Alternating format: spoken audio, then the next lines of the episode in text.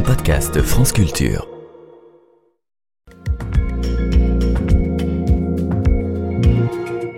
Sandra Delbo, bonjour. Bonjour Guillaume. Avec Science, hein, c'est à vous. Ce matin, l'analyse d'une météorite révèle des traces de molécules précurseurs de la vie. Oui, c'est une des théories pour expliquer l'apparition de la vie telle qu'on la connaît. Certains ingrédients nécessaires à cette tambouille primitive seraient venus d'ailleurs. Cela ne signifie pas que la vie est arrivée telle qu'elle, comme un germe qui aurait poussé lorsque les conditions étaient favorables. Non, ce qu'on pense plutôt, c'est qu'il y a de la chimie prébiotique dans l'espace, que les briques élémentaires de la vie aurait pu être importée au tout début de l'histoire de notre planète, quand la Terre n'était qu'une gigantesque boule de roche en fusion. Donc, on cherche des traces de molécules organiques faites de carbone, d'hydrogène, d'azote ou d'oxygène dans les météorites qui tombent sur Terre, et elles ne sont pas si nombreuses que cela.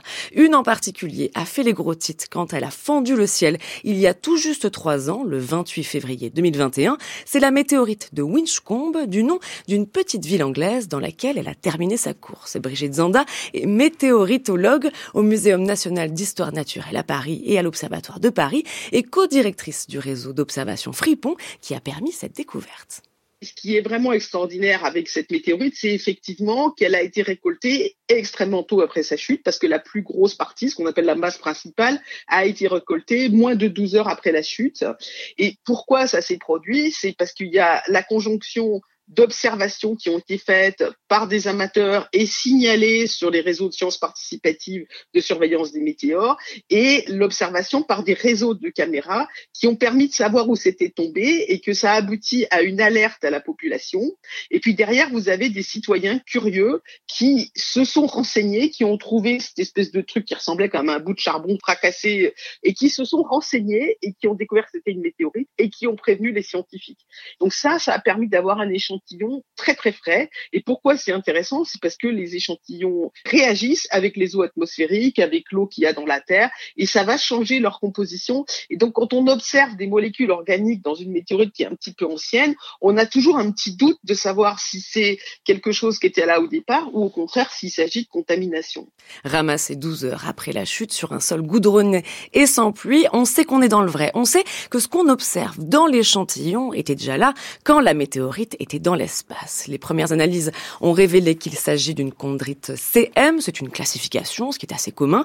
Elle contient un petit peu d'eau et elle a été relativement peu altérée depuis qu'elle s'est détachée de son astéroïde parent. Ça, c'est ce qu'on savait jusqu'à présent et une nouvelle analyse parue dans Nature Communications révèle la présence de bases azotées et d'acides aminés, soit des éléments précurseurs de la vie. Bon, mais est-ce que ces molécules avaient déjà été découvertes dans d'autres météorites? Eh bien oui, toutes. Il n'y a donc rien d'extraordinaire en soi dans cette étude, mais ne soyez pas déçus, Guillaume. La nouveauté dans cette analyse vient davantage de la méthode que des résultats. C'est la première fois qu'on utilise des techniques aussi peu destructives sur un matériau aussi frais on a souvent utilisé des méthodes qui sont assez agressives en fait, c'est-à-dire que l'idée c'est euh, vous prenez la meule de foin, vous la brûlez, vous gardez l'aiguille qui est au centre. Bah, l'aiguille elle a quand même été un petit peu chauffée. Bah, là de la même manière, ce qu'on faisait c'était de faire des attaques acides et puis de détruire l'essentiel des silicates qui constituent l'essentiel de la matière pour récupérer cette matière organique.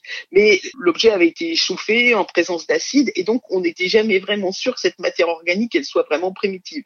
En plus il y a des phases qui sont solubles et qui partent avec ce type d'opération. Donc, vous pouvez étudier que la matière organique insoluble. Donc, ce qu'apporte cette étude, c'est pas la première qui fait ça, mais peut-être la première qui le fait de manière aussi complète et en tout cas sur un objet aussi frais, c'est d'utiliser des techniques beaucoup, beaucoup, beaucoup moins destructives en s'appuyant sur des techniques de microscopie électronique où on regarde des objets extrêmement fins avec euh, des faisceaux d'électrons et puis des faisceaux aussi de photons, donc de lumière normale, mais extrêmement énergétiques extrêmement collimaté, extrêmement précis. Et ça, ça permet de rentrer vraiment dans un détail très très grand de cette matière sans l'avoir a priori détruite. Les chondrites CM qui tombent sur Terre sont toujours des matériaux intéressants, même si elles ne changent pas la face du monde sur la question de l'origine de la vie.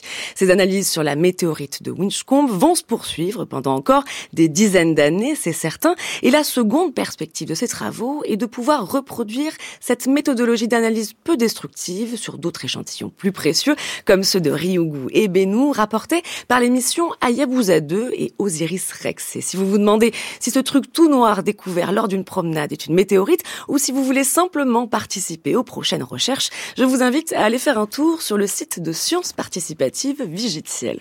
parce que le truc tout noir, ça peut aussi être les chaussures d'Alexandra Delbo. Par exemple.